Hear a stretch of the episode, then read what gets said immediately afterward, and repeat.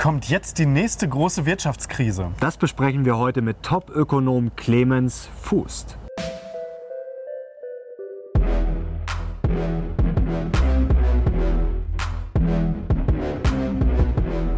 Servus Leute und herzlich willkommen in unserem neuen Video. Wir sind die Mission Money, dein Kanal für mehr Geld, Motivation und Erfolg. Und heute bei uns zu Gast Clemens Fuß, der ist Präsident des renommierten IFO-Instituts in München. Seit April 2016 bekleidet er mittlerweile dieses Amt als Nachfolger des sozusagen legendären Hans-Werner Sinn. Zudem ist Herr Fuß Leiter des Lehrstuhls für Nationalökonomie an der LMU in München und er wird im FAZ Ökonomen-Ranking auf Platz 1 geführt. Wir sagen herzlich willkommen, Clemens Fuß. Ich freue mich auf das Gespräch. Herr Fuß, wir freuen uns ebenso, dass Sie äh, da sind. Äh, seit November 2017 ist der IFO Geschäftsklimaindex rückläufig und Sie haben neulich in einem Interview konstatiert, dass Sie glauben, dass der, Ab, äh, dass der Aufschwung langsam abflaut. Ist der Boom in Deutschland jetzt endgültig vorbei und wenn ja, was sind die Gründe dafür? Ja, im letzten Herbst sah es so aus, als würde der Boom sich verstärken, als würden wir also wirklich überhaupt erstmal in eine Boom-Situation hereinlaufen. Vorher war die Konjunktur stark, aber es war noch nicht der große Boom. Äh, jetzt sieht es so aus, als würde es dazu nicht kommen, sondern das Ganze kühlt sich etwas ab. Das heißt aber noch nicht, dass wir die große Krise haben, dass wir den Abschwung haben, sondern wir kriegen etwas wie eine weiche Landung. Das sagen jedenfalls die Daten, die jetzt reinkommen. Äh, Auftragsbestände gehen sogar etwas in die Höhe wieder. Äh, wir denken also, der Aufschwung geht weiter, aber mit verlangsamtem Tempo. Könnten wir vielleicht ganz kurz erklären für die Zuschauer, wie sich dieser IFO-Index überhaupt berechnet? Also vielleicht ganz einfach runtergebrochen. Ja, wir befragen Unternehmen, wir stellen ihnen zwei Fragen. Mhm. Wie ist eure aktuelle Lage und wie sind die Erwartungen für die nächsten sechs Monate? Mhm. Und das Mittel daraus, das ist dann der Geschäftsklimaindex. Okay. Aber WM aus, Koalitionskrise, Dieselskandal, also reichlich negatives Momentum momentan für die Stimmung im Land, oder? Ja, das sind Dinge, die die Stimmung runterziehen, aber ob sie wirklich viel Substanz haben, muss man erst mal sehen. Es kann ja sein, dass heute Abend der Koalitionskrach vorbei ist. Die WM ist daneben gegangen, aber äh, nach dem Spiel ist vor dem Spiel. Also man überlegt ja schon wieder, wie geht es weiter, bleibt Löw oder nicht. Das wird nicht auf die Stimmung schlagen. Äh, es gibt andere Themen, Handelskrieg, die natürlich ernster sind, äh, aber wir haben eine sehr, sehr hohe Beschäftigung. Die Leute verdienen Geld, kaufen ein, der, der Euro Euro ist nach wie vor niedrig, die Zinsen sind niedrig, der mhm. Ölpreis steigt auch nicht weiter. Es gibt also auch eine Reihe positiver Faktoren. Aber jetzt nehmen wir mal an, die Regierung würde auseinanderfliegen, ist ja nicht komplett auszuschließen. Ähm, für wie realistisch halten Sie das und was würde dann passieren? Ja, man weiß nicht, ob die auseinanderfliegt. Das hängt jetzt eben von äh, CDU und CSU ab. Äh, man sollte aber auch daraus kein Drama machen. Wenn die Regierung auseinanderfällt, wenn Angela Merkel zurücktritt, dann wird schon die Unsicherheit zunehmen. Mhm. Es kann sein, dass an den Finanzmärkten der Euro abbröckelt und der eine oder andere Unternehmer auch sagt, ja hoppla, jetzt warte ich erst mal ab, was kommt, äh, kommen dann Neuwahlen. Das Ganze kann eine leichte vorübergehende Irritation bleiben, wenn dann eine vernünftige Regierung kommt. Schwierig würde es nur, wenn dann eine Regierung mit einer schlechten Wirtschaftspolitik käme, äh, dann hätten wir ein Problem. Aber äh, das ist mal eine Regierungskrise. Was wäre jetzt schlechte Wirtschaftspolitik oder was ist an der jetzigen gut?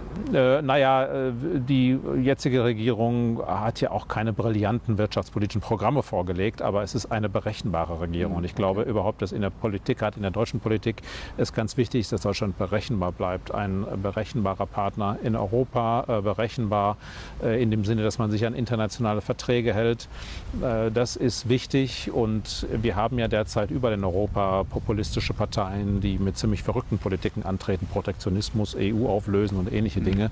Äh, das wäre natürlich sehr schlecht, wenn sich das aber Deutschland durchsetzen würde, ähm, aber davon sind wir ja weit entfernt. So, das IFO-Institut hinter uns steht wieder. Herr Fuß, ähm, einige Ihrer Ökonomenkollegen beklagen, der freie Welthandel sei einfach nicht mehr effizient genug, was man unter anderem daran ablesen könnte, ähm, dass halt Länder wie Deutschland einen exorbitant hohen Handelsüberschuss haben.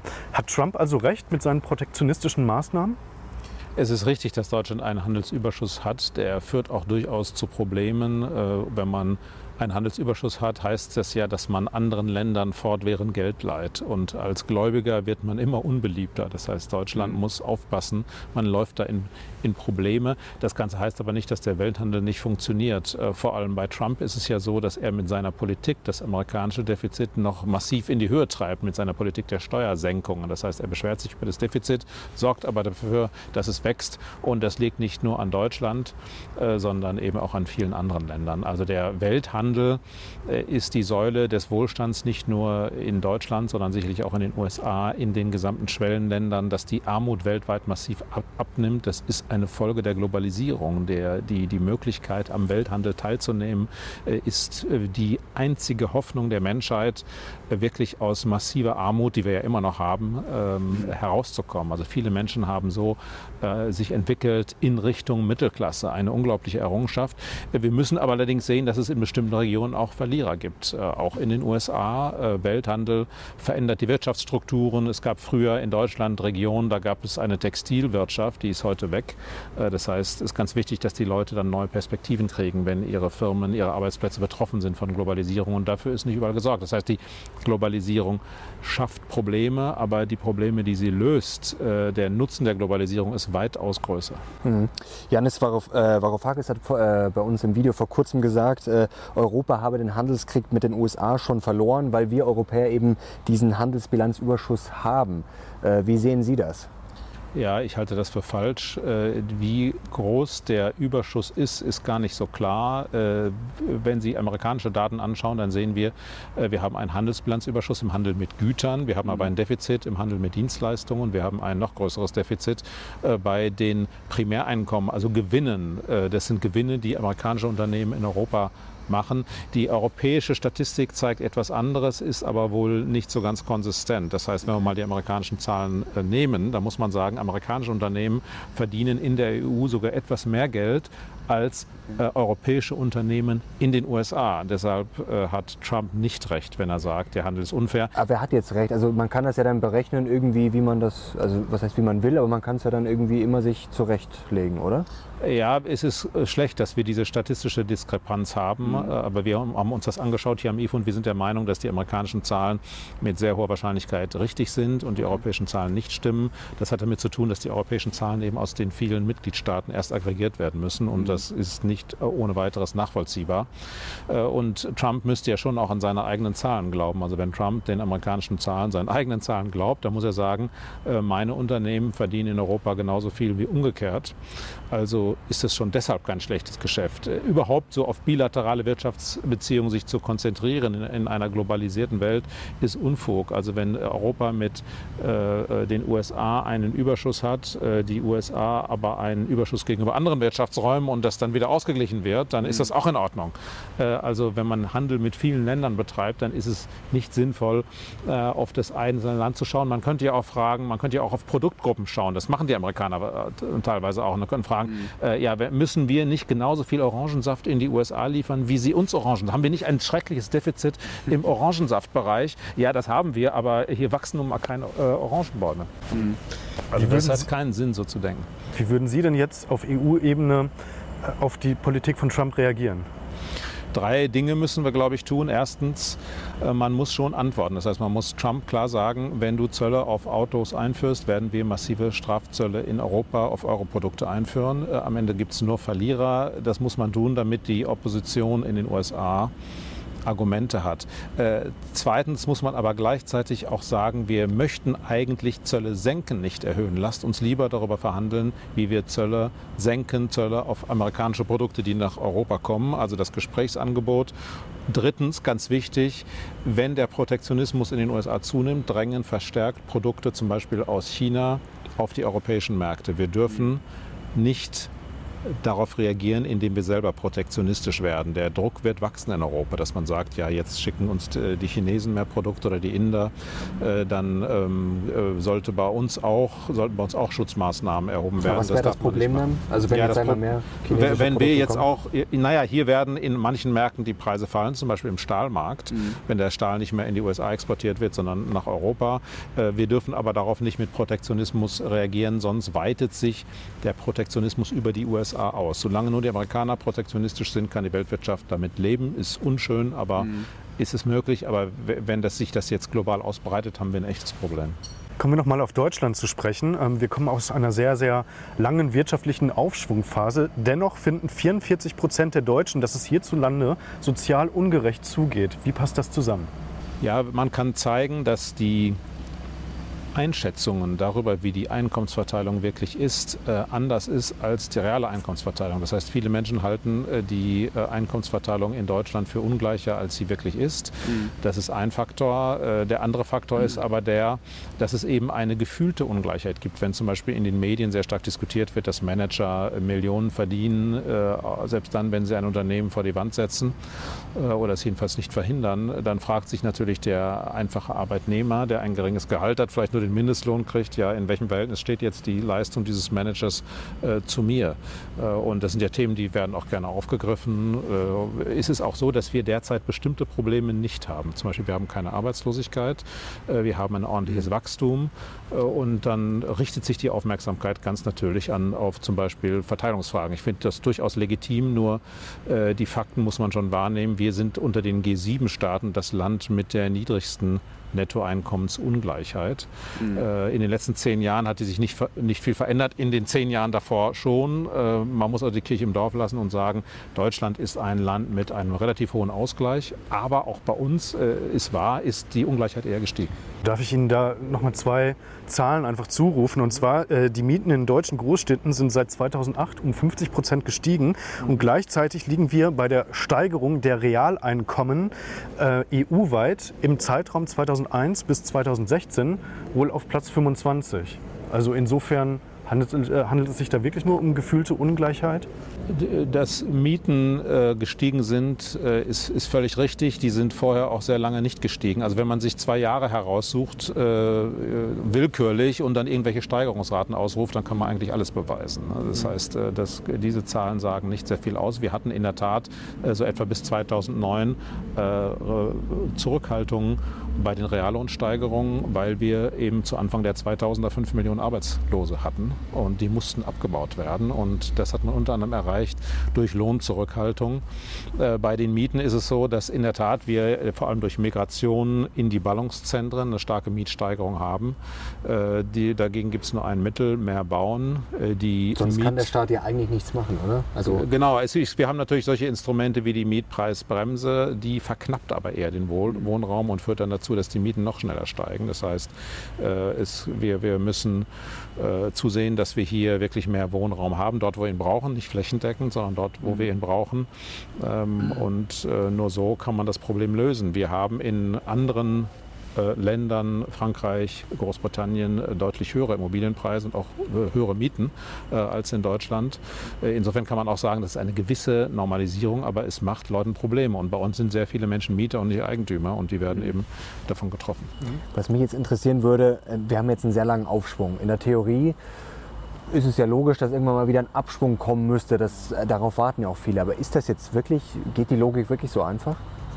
Ja, irgendwann wird der Abschwung kommen. Also, dass die äh, Konjunkturzyklen verschwinden, äh, das wäre erstaunlich. Da das in den mhm. letzten 200 Jahren nicht so war, wäre es überraschend, wenn es jetzt käme. Der äh, britische Schatzkanzler Gordon Brown hat ja kurz vor der Finanzkrise so etwas gesagt wie, also Konjunkturzyklen gehören der Vergangenheit an. da sieht mhm. man, wie man sich täuschen kann. Thomas Piketty hat neulich konstatiert, dass zwar global gesehen die Ungleichheit zurückgeht, was unter anderem daran liegt, dass Länder wie China oder Indien, also quasi in den, Land, äh, in den vergangenen Jahren, ähm, sehr stark ähm, nachgeholt haben, aufgeholt haben. Aber in den Industrienationen wie den USA und äh, Deutschland die Ungleichheit tendenziell wachsen würde. Mhm. Sind wir jetzt, die Industrienationen, die Verlierer der Globalisierung? Nein, wir sind nicht die Verlierer der Globalisierung, sondern wir, sind, wir gehören zu den Gewinnern. Mhm. Äh, aber bestimmte Menschen in unseren Ländern gehören zu den Verlierern der Globalisierung. Äh, man kann die USA und Deutschland überhaupt nicht vergleichen. Äh, in den USA ist der Anstieg der Ungleichheit in der Tat massiv. In mhm. Deutschland ist er das so bei weitem nicht so massiv. Aber auch in Deutschland hatten wir einen Anstieg der äh, Ungleichheit bei den Nettoeinkommen zwischen 1995 und 2005. Mhm. Äh, seitdem ist das so etwa konstant. Äh, aber wir kommen natürlich in Deutschland auch von einem viel niedrigeren Niveau. Also in den USA äh, haben wir eine völlig andere Situation, keinen vernünftig ausgebauten Sozialstaat. Wir haben große Differenzen, die schon im Bildungssystem beginnen. Äh, Deutschland ist ein Land, das äh, gerade was Gleichheit oder Ungleichheit hat, ungeheure Stärken hat, weil wir ein Bildungssystem haben, das dafür sorgt, dass Jugendliche in der Regel in den Arbeitsmarkt kommen. Also unsere Jugendarbeitslosigkeit liegt bei 5, 6 Prozent. Äh, in vielen anderen Ländern Europas liegt sie bei 30. Ja, deshalb mhm. muss man sagen, Deutschland ist ein Land mit sehr, sehr viel Chancengleichheit. Äh, trotzdem gibt es auch Schwächen. Zum Beispiel haben wir in unserem Schulsystem keine große Chancengleichheit, sondern da ist es so, dass das Elternhaus sehr, sehr stark bestimmt, wer macht Abitur, wer kommt ins Studium. Das heißt, es gibt ein sehr differenziertes Bild. Insgesamt ist ein, Deutschland ein Land mit sehr, sehr hoher sozialer Absicherung, mit sehr, sehr viel Ausgleich. Wie gesagt, Einkommensungleichheit ist die niedrigste heute in, unter den G7-Staaten. Äh, trotzdem haben wir Probleme, die müssen wir auch ernst nehmen. In den USA hat das hat die Ungleichheit eine vollkommen andere Dimension. Äh, sie ist viel, viel höher. Äh, und sie ist auch eine Sache, die in den USA politisch stärker akzeptiert ist. In Deutschland ist, wäre eine solche Ungleichheit von der Mehrheit der Bevölkerung nicht akzeptiert, nicht gewollt. Äh, in den USA ist die Akzeptanz viel größer. Das wird nicht als Hauptproblem angesehen, äh, obwohl man sich schon fragen muss, ob das nicht das eigentliche Hauptproblem der USA ist, von außen betrachtet. Aber mhm. die Amerikaner sehen das offenbar nicht so. Kommen wir mal zur EZB-Politik. Also die Zinsen sind ja sehr niedrig. Das ist für Deutschland auch durchaus ein Problem. Wir haben über die Immobilienpreise schon gesprochen. Die Aktienpreise hat es ja auch nach oben geschossen durch diese niedrigen Zinsen. Jetzt haben wir über die Zyklen schon gesprochen, die ja viele schon abgeschrieben hatten. Ähm, jetzt kommen wir zur Theorie, äh, Punkt 2, sozusagen zur Inflation. Die müsste eigentlich auch extrem nach oben schießen. Darauf warten ja auch viele. Warum passiert das nicht? Ja, das müsste man erwarten, dass die Inflation stärker kommt. Bislang ist es nicht so weit. In Teilbereichen sehen wir sie allerdings bei den, Sie haben es selbst gesagt, bei den Vermögenspreisen. Das kann man als eine Art von Inflation ansehen, die explodieren. Das wird aber nicht gemessen äh, in der üblichen Inflationsrate, weil wir da nur die Konsumentenpreise mhm. ansehen. Bei den Konsumentenpreisen muss man sagen, viele Güter äh, sind heute in großer Menge verfügbar. Man kann die Güter importieren. Das heißt, die Preise steigen nicht so leicht. Die sind also relativ äh, festgelegt. Und auch wenn mhm. mehr gekauft wird, kann man das leicht bedienen. Äh, das hält die Inflationsrate niedriger. Und viele halten sehr, sehr viel Cash, weil die Inflation niedrig ist. Da sagt man sich, man, und die Zinsen sind, niedrig sind, dann sagt man sich, ich kann sehr große Mengen von Geld einfach halten. Ob ich jetzt eine Staatsanleihe Anleihe halte, die 0% abwirft, oder ob ich einen Geldschein halte, der 0% abwirft, ist eigentlich mhm. egal. Weil das so ist, bringt ja auch die expansive Geldpolitik nicht mehr viel. Also die, die äh, EZB nimmt den Investoren etwas ab, was keinen Zins abwirft und gibt etwas her, was keinen Zins abwirft. Also sagt der Investor, die Zinsen dann hoch? Ist, oder ist, ist, ist eigentlich, äh, eigentlich gleich. Man muss aufpassen, man braucht eine robuste konjunkturelle Situation. Wir haben die im Moment im Euroraum und deshalb mhm. sagt ja auch die EZB, wir hören zumindest auf, jetzt diese Anleihen zu kaufen und irgendwann, wenn die Zinsen hochgehen, wirklich erhöhen muss man Zinsen, wenn die Inflation dann kommt. Im Moment sehen wir, sie geht Richtung 2 Prozent. Äh, sie war sogar jetzt gerade kurzfristig auf 2 Prozent, aber vor allem bedingt durch den Ölpreis. Ob sich das wirklich verstärkt, muss man abwarten. Was halten Sie eigentlich von folgender Aussage? Die Geldpolitik der EZB hilft nur äh, zwei Gruppen, und zwar einerseits den Superreichen und andererseits den Krisenländern. Äh, die Mittelschicht verliert. Richtig oder falsch? Das halte ich für zu simpel gedacht. Äh, wir müssen uns vorstellen, wie würde es der deutschen Mittelschicht gehen, wenn die Europäische Zentralbank eine sehr restriktive Geldpolitik machen würde. Dann wäre ja vielleicht die Krise in, den, äh, in Südeuropa viel größer. Dann würden vielleicht hier Arbeitsplätze verloren gehen. Äh, die Schwierigkeit ist, wir können dieses Szenario gar nicht beobachten. Es ist schon richtig, viele denken in erster Linie an ihr Sparkonto und an die Zinsen, die sie da haben. Man muss allerdings sagen, wenn wir auch in die Vergangenheit schauen, auch in der Vergangenheit waren die Zinsen auf dem Sparkonto nicht berauschend. Das waren dann eben, wenn wir die höhere Inflationsrate einberechnen, eben ein, zwei Prozent. Äh, also äh, deswegen jetzt zu behaupten, dass die Europäische Zentralbank die deutsche Mittelschicht enteignet, halte ich ein bisschen für überzogen. Wie gesagt, ich glaube, auch in der deutschen Mittelschicht gibt es ein Interesse an einer stabilen Wirtschaftsentwicklung in ganz Europa äh, an einer konjunkturellen Erholung. Und wenn das jetzt weitergeht, das, was wir heute beobachten, das heißt eine gewisse Stabilisierung, Erholung in Europa, dann mhm. nützt das, glaube ich, den Menschen hier auch. Aber jetzt haben wir folgendes Problem. Jetzt gehen wir davon aus, dass die Konjunkturzyklen noch weiter bestehen. Dann kommt irgendwann wieder ein Abschwung. Ähm, aber im Moment könnte die EZB überhaupt nicht gegensteuern, weil die Zinsen ja schon so niedrig sind. Ja, richtig. Äh, es bestehen keine Spielräume für die Geldpolitik oder fast keine. Mhm. Klar, man kann wieder mehr ähm, Wertpapiere kaufen, man kann anfangen, andere Assets zu kaufen. Die EZB könnte anfangen, Aktien zu kaufen, aber es wird schwer und man begibt sich auf unbekanntes Terrain. Mhm. Äh, die Geldpolitik kann also nicht mehr sehr viel tun und die Fiskalpolitik auch nicht, jedenfalls nicht in Ländern wie Italien, Portugal, auch in Spanien und Frankreich ist es sehr eng. Das heißt, der nächste Abschwung wird deshalb sehr gefährlich. Die Politik hat ihr Pulver verschossen haben gerade schon Länder wie äh, Portugal, Griechenland, Spanien angesprochen. Die Wettbewerbsfähigkeit eines Landes hängt ja auch ganz stark damit zusammen, ob man die Hoheit über die eigene Währung hat. Also ob man auch äh, in der Lage ist, zum Beispiel die eigene Währung abzuwerten. In einer Währungsunion wie der Eurozone ähm, geht das nicht mehr. Und ähm, deswegen die Frage, ist das ganze Gebilde nicht eigentlich zwangsläufig deswegen zum Scheitern verurteilt? Ich glaube nicht, dass die Eurozone zum Scheitern verurteilt ist, aber man muss wissen, man kann nicht mehr abwerten. Das heißt, wenn man von einem, einer Krise getroffen wird, von der der Rest des Währungsraums nicht getroffen wird, dann muss man sich anders anpassen. Das heißt, wir brauchen im Euroraum flexiblere Arbeitsmärkte und flexiblere Preise, als wie sie woanders haben.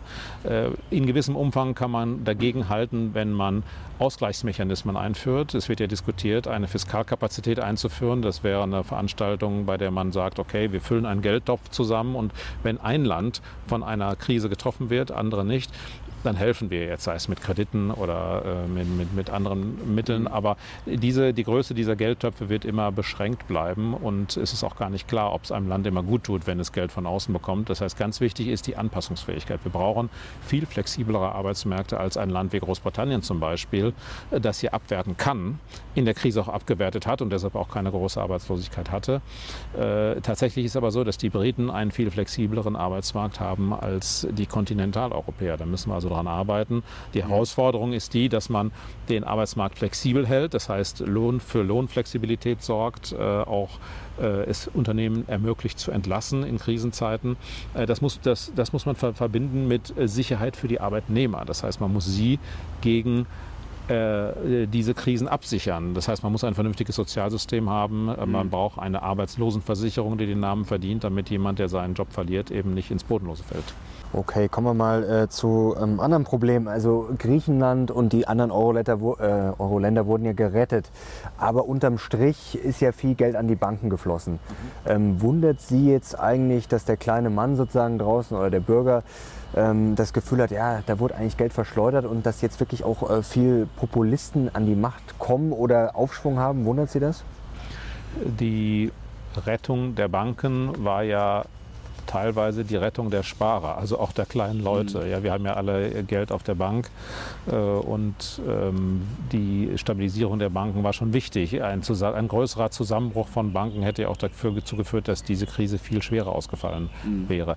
Äh, trotzdem, glaube ich, muss man kritisieren, dass die Banken nicht von vornherein gezwungen sind, äh, mehr Eigenkapital vorzuhalten. Denn eigentlich hätte es dieses Eigenkapital sein müssen, mhm. das die Last trägt. Insofern verstehe ich, wenn Menschen sich beschweren und sagen, Entschuldigung, ich habe hier die, musste durch diese Krise gehen und äh, Banken äh, haben sich da irgendwie aus der Affäre gezogen. Also da war jedenfalls niemand, der für diese Spekulation und für diese Exzesse ge gehaftet hat, sondern das ist den, den ähm, äh, Bürgern, den Steuerzahlern dann oft aufgebürdet worden. Mhm. Ich denke, wir müssen für die Zukunft daraus lernen, dass wir einen anderen Finanzsektor brauchen, nämlich einen mit viel mehr Eigenkapital. Bis heute haben wir das nicht erreicht. Das ist zwar in die richtige Richtung gegangen, aber noch bei weitem nicht genug.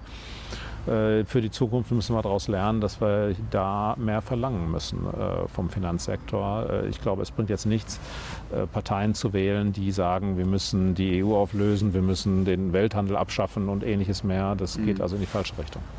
Glauben Sie, falls es jetzt tatsächlich zu einer Rezession kommt, dass die Banken dann ausreichend kapitalisiert sind oder kippen die reihenweise dann wieder um? Die Banken sind besser kapitalisiert als vor der letzten Krise. Das heißt, es wird nicht ganz so schnell gehen. Und dann kommt es ja immer darauf an, was für eine Art von Krise das ist. Äh, wenn, äh, wenn wirklich massenhaft Kredite ausfallen würden, äh, Unternehmenskredite oder vor allem besonders gefährlich Kredite für Immobilien, dann hätten wir ähnliche Probleme. Ich denke aber, dass wir eher erwarten können, dass die Probleme in dem Fall im öffentlichen Sektor auftauchen. Also ich glaube nicht, dass wir heute Situationen haben, wo Immobilienpreise dramatisch fallen werden in Europa. Ähm, die steigen zwar in allen möglichen Ländern wieder, aber es ist nicht so schlimm wie vor der letzten Krise. Also ich denke, dass die äh, nächste Krise sich wahrscheinlich stark abspielen wird äh, im Bereich der Staatsfinanzen. Wir haben eben sehr hoch verschuldete Staaten, viel höher als vor der Krise und da hat sich ziemlich wenig erholt. Äh, da werden wir wahrscheinlich die größeren Probleme kriegen. Äh, Im, im, Im, Finanzsektor ist es so, dass sicherlich einige Assets sehr hoch bewertet sind. Also wenn Banken in großem Umfang Staatsanleihen haben, dann können sie in Schwierigkeiten geraten. Ähm, wenn die Kurse der Staatsanleihen fallen oder wenn sogar Staatsanleihen ausfallen, also quasi im zweiten Schritt. Ne? Wenn erst die Staatsfinanzen in Schwierigkeiten geraten und dann äh, nicht mehr klar ist, ob der Staat die Anleihen bedienen kann, dann werden Banken in Schwierigkeiten geraten, die stark in Anleihen engagiert sind. Auch da ist es bislang versäumt worden, den Finanzsektor in diese Richtung zu reformieren, Staatsanleihen raus aus dem Bankensystem.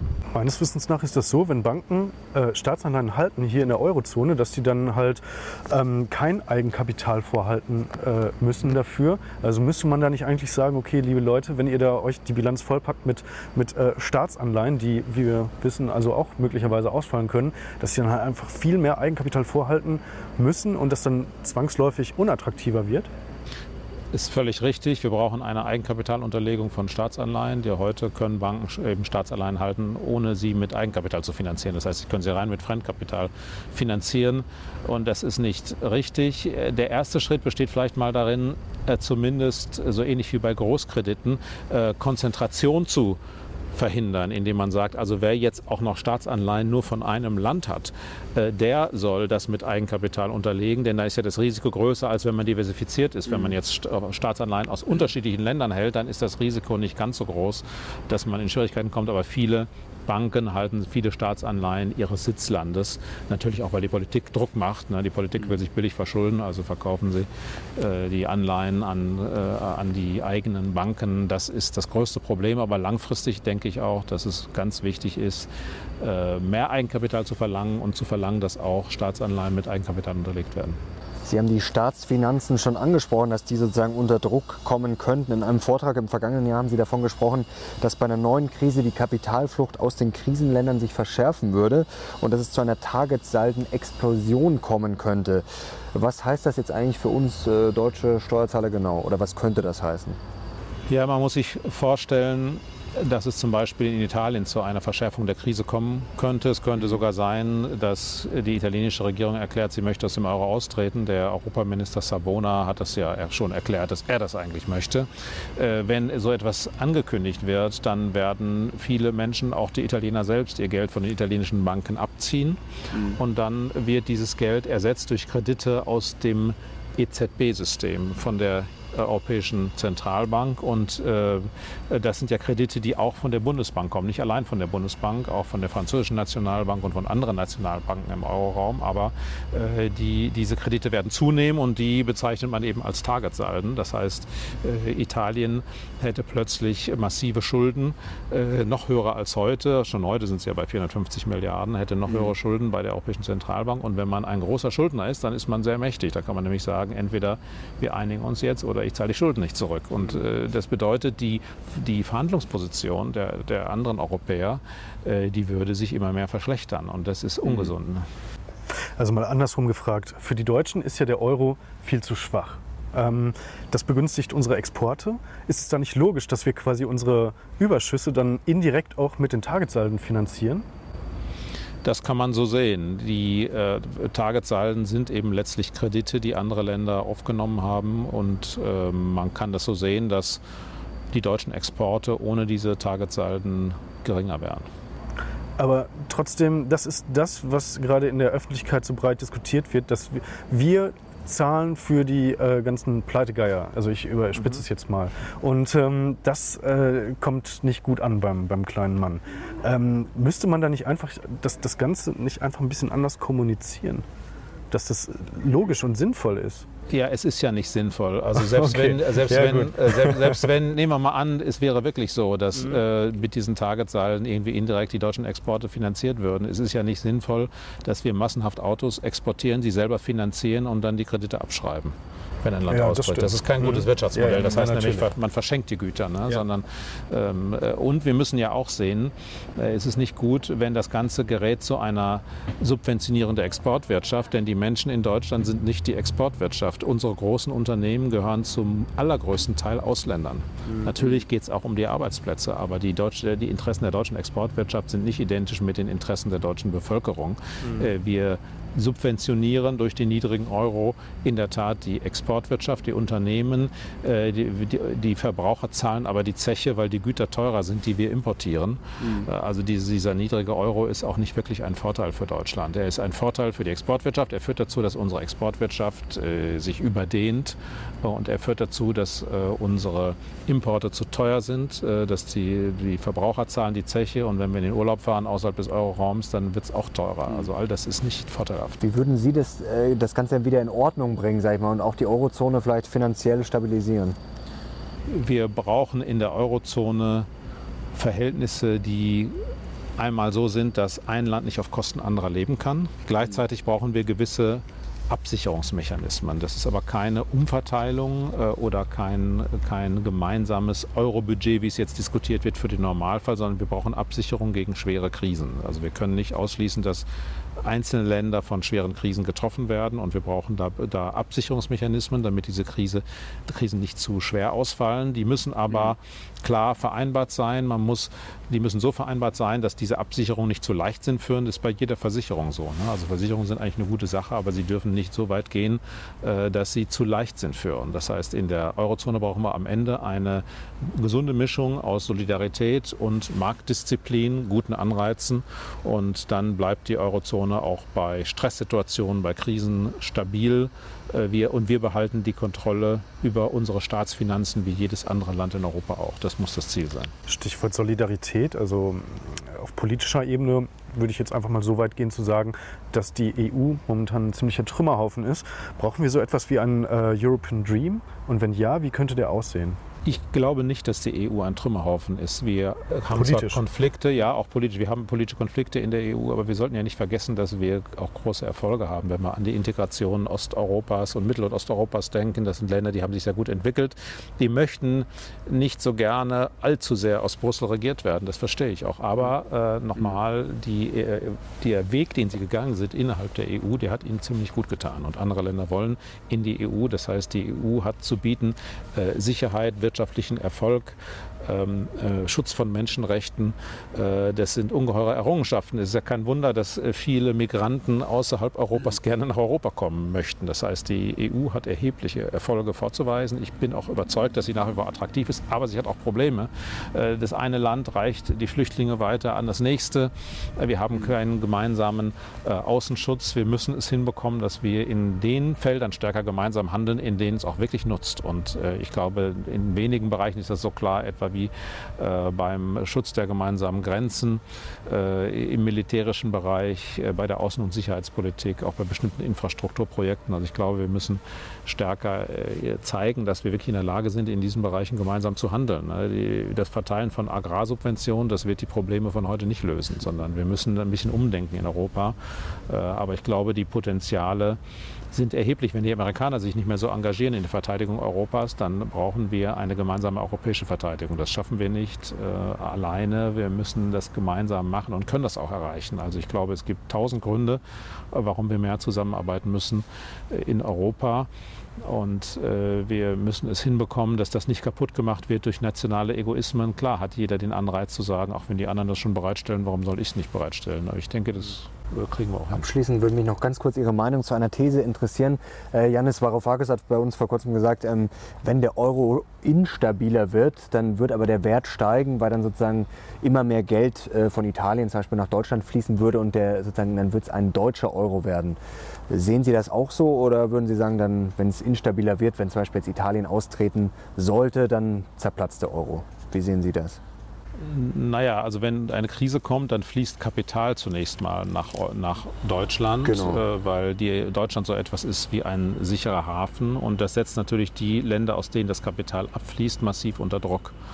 Äh, damit müssen wir uns auseinandersetzen. Äh, deshalb brauchen wir eben gewisse Mechanismen der Solidarität die äh, verhindern, dass solche Kapitalbewegungen eben zu großen Problemen führen. Mhm. Wenn die Italiener austreten aus dem Euro, äh, haben wir eine riesen Finanzkrise und eine riesen Wirtschaftskrise. Der Euro wird noch da sein, aber er wird nicht mehr der gleiche sein wie vorher, nämlich ohne Italien. Wenn die Italiener das entscheiden, werden wir es nicht verhindern können, dann werden wir uns daran anpassen.